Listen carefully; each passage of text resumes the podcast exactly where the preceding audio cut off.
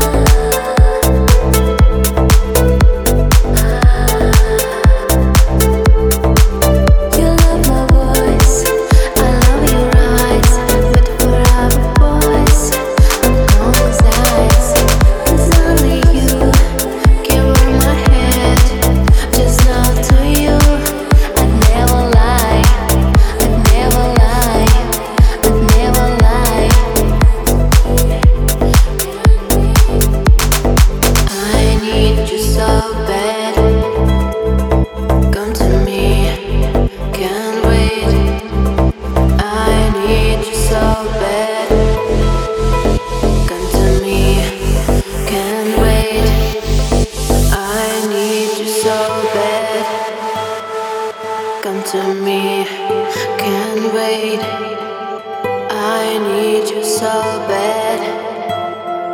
Come to me.